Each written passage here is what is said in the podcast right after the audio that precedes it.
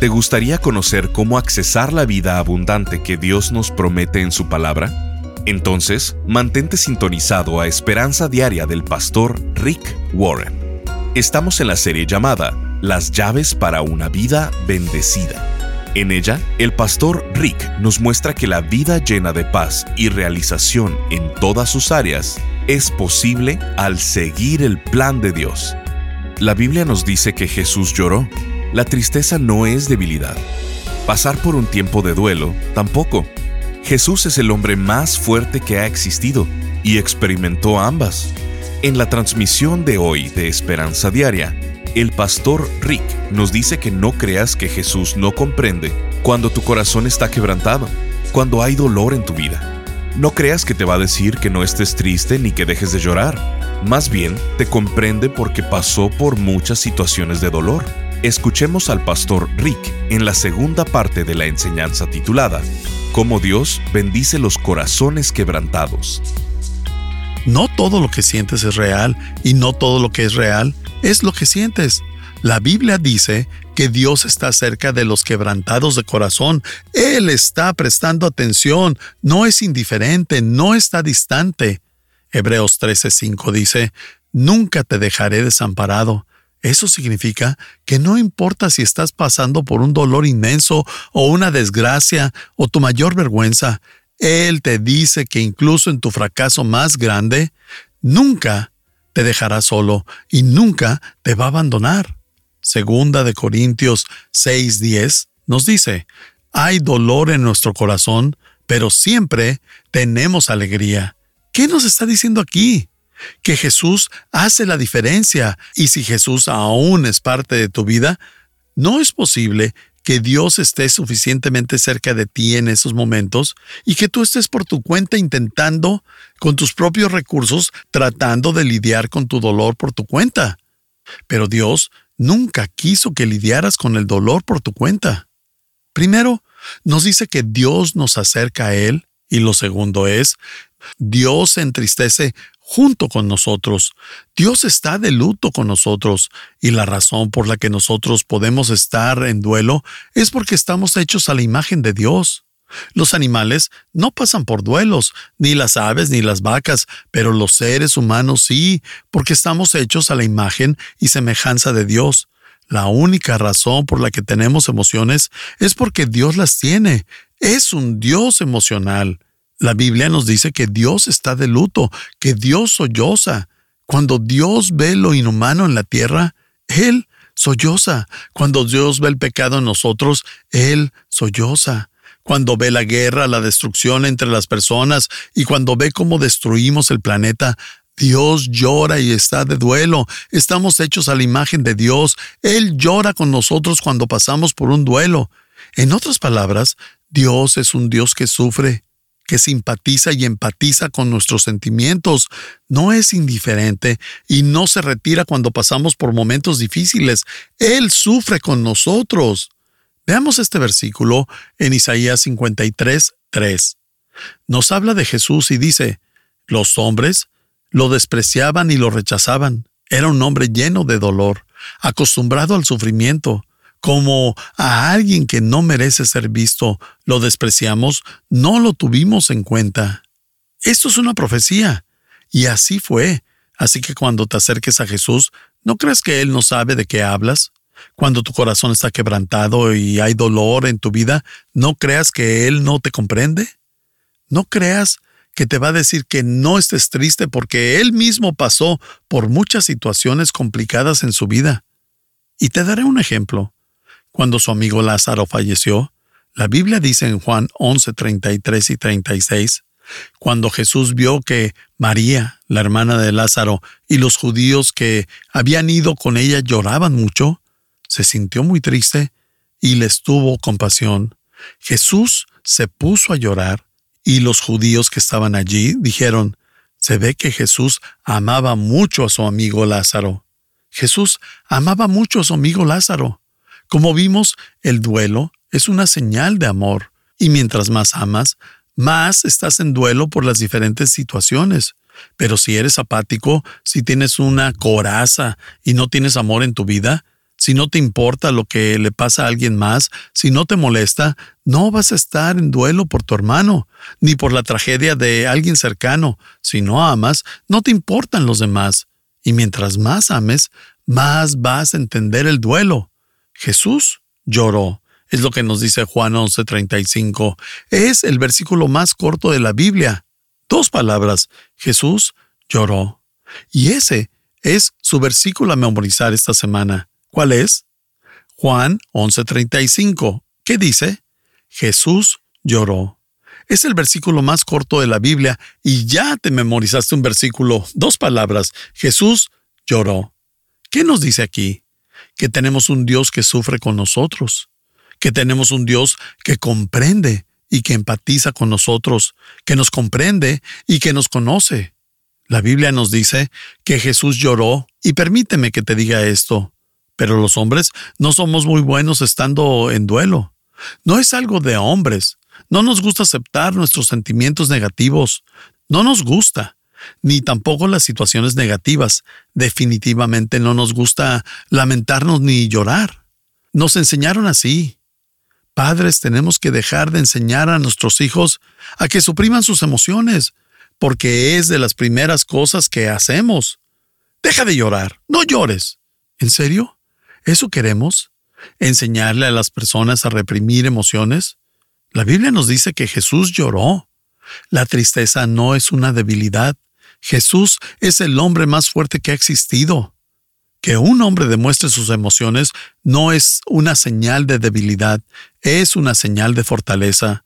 Los hombres débiles le temen a sus emociones, los hombres débiles le temen a las lágrimas, les aterran, eso los saca de sus casillas. Cuando eres un hombre con fortaleza, no le temes a las emociones, no tienes miedo a demostrarlas, no le temes a llorar como Jesús. Él es el hombre más fuerte que ha existido, así que no te avergüences de tus lágrimas. De hecho, la Biblia dice que Jesús fue enviado para reconfortarnos. Isaías 61, 2 y 3 dice, Dios también me envió para consolar a los tristes, para cambiar su derrota en victoria y su tristeza en un canto de alabanza. Así que las dos primeras bendiciones de Dios para los corazones quebrantados son, Dios nos acerca a Él. Nos dice que estará con nosotros y que no estamos solos. Lo segundo es que Dios se entristece junto con nosotros. El dolor que se siente en esa separación, Dios lo siente. Ese dolor de soledad, Dios lo siente. El dolor de ese rechazo, de venganza, de desgracia, Dios lo siente. Él está contigo y siente ese dolor contigo. La tercera forma en la que Dios bendice a los corazones quebrantados es Dios nos da una familia en la iglesia para apoyarnos. Dios no quería que fueras por la vida solo, y tampoco que pasaras por un dolor a solas. Y hay un dicho en inglés que dice que cuando compartes una alegría, ésta se duplica, y que cuando compartes una angustia, ésta se divide. Dios nunca quiso que cargaras la angustia a solas. Cuando algo malo pasa y no se lo dices a nadie, si lo mantienes en secreto y lo guardas dentro de ti, lo que haces es romper uno de los principios de la palabra de Dios. Dios dice que estemos de duelo como comunidad, que la sanidad viene en grupo y en el grupo de la iglesia. Se sana en familia y en comunidad. Somos mejores juntos. Dios nunca quiso que cargaras todo ese peso por tu propia cuenta. Romanos 12, 5 10 y 15 dicen, algo parecido pasa con nosotros como iglesia. Aunque somos muchos, todos juntos formamos el cuerpo de Cristo. Ámense unos a otros como hermanos y respétense siempre. Si alguno está alegre, alégrense con él. Si alguno está triste, acompáñenlo en su tristeza. Estos son mandamientos.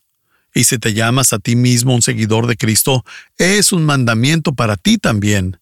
En Cristo somos una familia como iglesia, somos su cuerpo y la Biblia dice que todos los miembros se pertenecen. No te voy a pedir que lo hagas, pero podrías decirle a una persona al lado tuyo, me perteneces. Tal vez hasta salga alguna propuesta de matrimonio, pero nos pertenecemos mutuamente. Somos hermanos y hermanas en la familia de Dios. Somos parte del cuerpo de Cristo.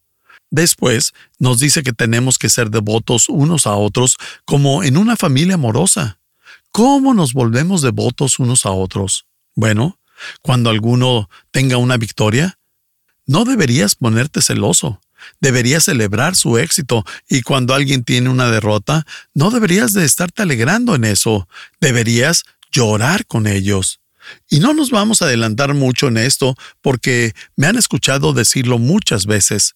Necesitas un grupo pequeño. Si no tienes un grupo pequeño, no tienes una red de apoyo cuando las tormentas caigan sobre ti.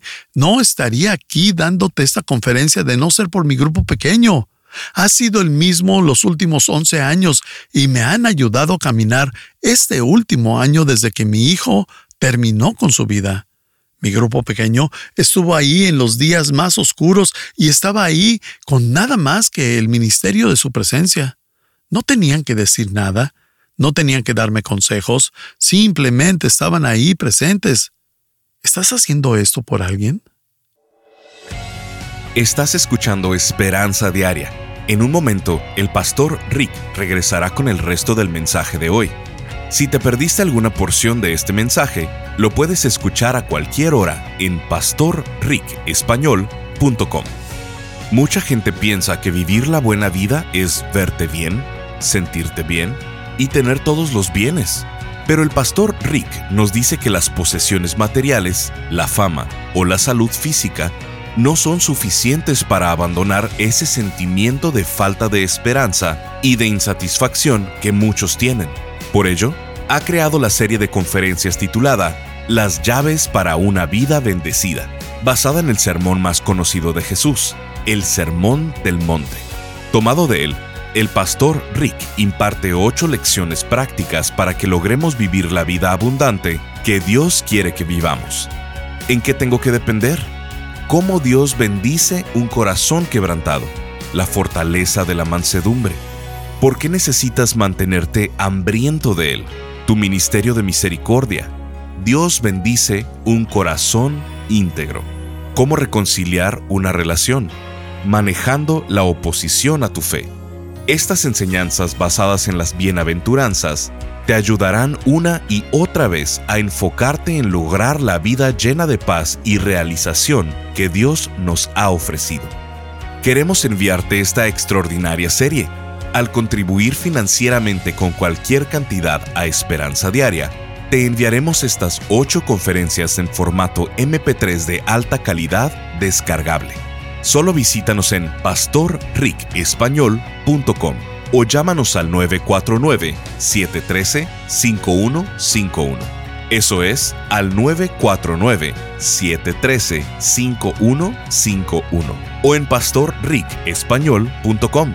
Al estar ahí, te invitamos a que te suscribas para recibir vía correo electrónico el devocional y podcast diario del Pastor Rick. Ahora, volvamos con el Pastor Rick para escuchar la conclusión de esta transmisión. Romanos 12, 5, 10 y 15 dicen, algo parecido pasa con nosotros como iglesia. Aunque somos muchos, todos juntos formamos el cuerpo de Cristo. Ámense unos a otros como hermanos y respétense siempre. Si alguno está alegre, alégrense con él. Si alguno está triste, acompáñenlo en su tristeza. Estos son mandamientos. Y si te llamas a ti mismo un seguidor de Cristo, es un mandamiento para ti también. En Cristo somos una familia como iglesia, somos su cuerpo y la Biblia dice que todos los miembros se pertenecen. No te voy a pedir que lo hagas, pero podrías decirle a una persona al lado tuyo, me perteneces. Tal vez hasta salga alguna propuesta de matrimonio, pero nos pertenecemos mutuamente. Somos hermanos y hermanas en la familia de Dios. Somos parte del cuerpo de Cristo. Después nos dice que tenemos que ser devotos unos a otros como en una familia amorosa. ¿Cómo nos volvemos devotos unos a otros? Bueno, cuando alguno tenga una victoria, no deberías ponerte celoso. Deberías celebrar su éxito y cuando alguien tiene una derrota, no deberías de estarte alegrando en eso. Deberías llorar con ellos. Y no nos vamos a adelantar mucho en esto porque me han escuchado decirlo muchas veces. Necesitas un grupo pequeño. Si no tienes un grupo pequeño, no tienes una red de apoyo cuando las tormentas caigan sobre ti. No estaría aquí dándote esta conferencia de no ser por mi grupo pequeño. Ha sido el mismo los últimos 11 años y me han ayudado a caminar este último año desde que mi hijo terminó con su vida. Mi grupo pequeño estuvo ahí en los días más oscuros y estaba ahí con nada más que el ministerio de su presencia. No tenían que decir nada, no tenían que darme consejos, simplemente estaban ahí presentes. ¿Estás haciendo esto por alguien? ¿Quién sabe que puede contar contigo en medio de una crisis? ¿Quién tiene el mismo compromiso que tú? Es por eso que necesitas un grupo pequeño. No hay razón alguna por la que tengas que pasar ese dolor a solas. Es tu propio orgullo el que te detiene de tener una red de apoyo. La Biblia dice que Dios nos da una familia en la iglesia para apoyarnos. Tenemos que alegrarnos con los que se alegran y llorar con los que lloran. Primera de Tesalonicenses 5:11 dice, por eso, anímense los unos a los otros y ayúdense a fortalecer su vida cristiana. Permíteme darte un par de sugerencias, porque en este momento estás en una de estas dos situaciones. O estás lidiando con el dolor por tu cuenta y necesitas consuelo, o no estás pasando por dolor y necesitas reconfortar a otros, o necesitas consuelo, o necesitas reconfortar a alguien más o necesitas ayuda o necesitas estar ayudando. Y cualquiera que sea la situación en la que estés, este es un mensaje útil para eso. Y si no estás pasando por dolor en este momento, tienes que pensar en cómo seguir a Jesús y hacer lo que nos dice y reconfortar a alguien que lo necesite. Primero, tienes que estar al tanto y si prestas atención, vas a ver que hay personas que están pasando por una situación dolorosa cerca de ti. Y ni siquiera lo sabes. No sabes qué es lo que causa ese dolor. Si te importa, vas a estar al tanto. Permíteme darte dos sugerencias en cómo reconfortar a las personas cuando pasan por alguna pérdida, ya sea financiera, física, de salud o de un ser querido. Primero, no minimices el dolor de alguien más. No lo hagas. El otro día Kay mencionó que una de las frases que podemos eliminar del vocabulario cuando le hablamos a alguien que esté dolido es, por lo menos esto y aquello. Me estaba contando de una mujer, una madre que había perdido un hijo en una inundación, y dijo que un vecino se le acercó intentando reconfortarla y le dijo, por lo menos, aún eres suficientemente joven para tener otro hijo. ¿Es en serio? Estoy segura de que esa mamá estaba pensando en no volver a tener hijos. No quiere otro hijo, quiere a su hijo de vuelta. No puedes llegar y decirme, bueno, por lo menos tienes otros tres hijos. ¿Eso es en serio? Por lo menos no. Elimina esa frase de tu vocabulario cuando le hables a alguien que está en luto. No ayuda de nada y estás tratando de minimizar el dolor al señalar algo bueno. Pero no, no minimices el dolor de los demás. Y lo diré de nuevo. Padres, dejen de enseñarles a sus hijos que detengan sus emociones, que dejen de llorar.